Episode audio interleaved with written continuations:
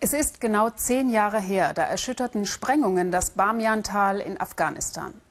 Im März 2001 hatten die Taliban den Befehl erteilt, die zwei riesigen Buddha-Statuen von Bamian zu zerstören. 14 Jahrhunderte Kulturgeschichte zersprangen in winzige Einzelteile. Nach heutigen Schätzungen können nur noch etwa 30 Prozent der Statuen aus Gesteinsbrocken wieder rekonstruiert werden.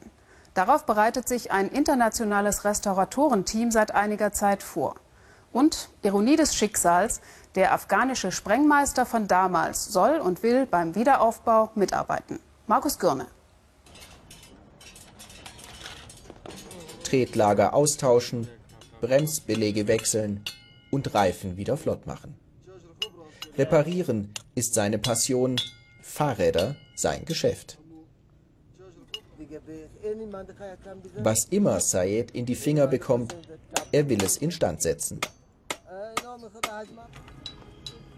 Jeden Tag sieht der 46-Jährige, der zum Volksstamm der Hazaras gehört und in Bamian aufgewachsen ist, hinüber zu den Nischen, in denen einst die riesigen Buddha-Statuen standen.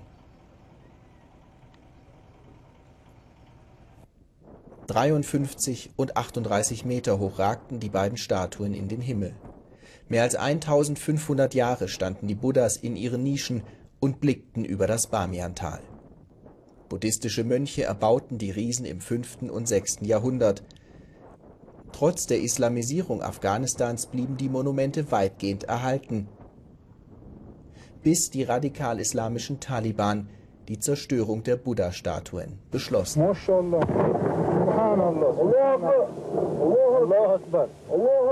Seitdem klaffen riesige Löcher in den Nischen. Und es gibt wohl niemanden, den das mehr schmerzt als Said Hussein.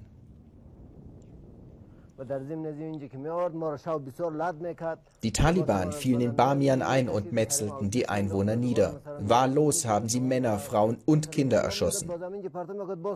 Mich und drei andere haben sie hier tagelang eingesperrt. Mit Stöcken haben sie auf uns eingeschlagen, heißes Wasser über uns geschüttet und dann haben sie uns gesagt, dass wir die Buddhas zerstören sollen. Auf dem Weg nach oben erzählt uns Sayed, warum von den zwei Männern, die gezwungen wurden, die Buddhas zu zerstören, nur er alleine oben ankam. Der andere Gefangene sagte zu den Taliban, dass er die Buddhas nicht sprengen könne. Da haben sie die Gewehre angelegt und ihn hier an dieser Stelle erschossen. Über rutschigen Sandstein, steile Passagen, enge Gänge und Biegungen geht es hinauf zum Kopf des Buddhas, 53 Meter hoch. Tausende Mönche bearbeiteten den Fels nur mit Hammer und Meißel, schufen Höhlen, Gänge und die riesigen Buddhas. Für jede der beiden Figuren brauchten sie mehr als 100 Jahre. Sie haben mich an einem Seil von hier aus heruntergelassen.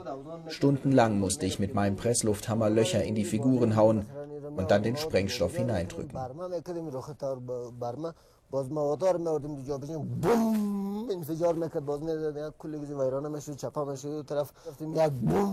Nach jeder Explosion haben die Taliban geklatscht, wenn wieder ein Teil der Statue zerstört war. So ging das vier Tage lang. Seither klaffen die Löcher in den Nischen. Kurz nach der Zerstörung vertrieben Milizen die Taliban. Sayed konnte fliehen. Die Vereinten Nationen hatten die Höhlen 2003 geschlossen und Wohnungen in der Stadt gebaut. Aber es kommen immer mehr Menschen nach Bamian. Die Provinz gilt als sicher und weil Wohnraum fehlt, leben immer mehr Familien wie früher in den Höhlen. Alles muss aus dem Tal nach oben gebracht werden. Den Esel teilen sich die Familien, er ist ihr wertvollster Besitz. Leben wie die Mönche vor mehr als 1500 Jahren. Karg und eng sind die Höhlen, feucht die Wände. Der Wind pfeift und kalt ist es auf 2500 Meter Höhe. Das Feuer reicht gerade für eine heiße Tasse Tee.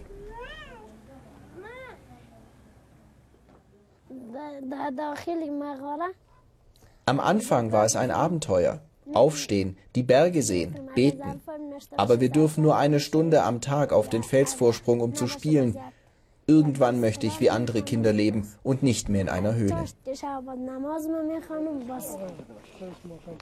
Doch in Bamian fehlt das Geld für neue Wohnungen. Wenn Touristen kämen, dann wäre Geld da, meinen Ismail und Sayed. Seit Jahren sammeln Forscher die Bruchstücke der Buddha-Statuen, lagern sie in diesen Holzverschlägen und versuchen, sie den Figuren zuzuordnen. 50 Millionen Euro oder mehr könnte der Wiederaufbau kosten. Wer soll das bezahlen? Die Vereinten Nationen und eine deutsche Firma arbeiten in den Sommermonaten an den Buddhas. Diese Steine hier gehören zu dem kleineren Buddha und sollen mit eingearbeitet werden. Die Bruchstücke sind in einem schlechten Zustand und nicht immer ist klar, was wozu gehört. Said Hussein wird dabei helfen, den großen Buddha wieder aufzubauen. Nicht nur, weil Reparieren seine Passion ist, sondern vor allem deshalb, weil er meint, damit wieder etwas gut machen zu können.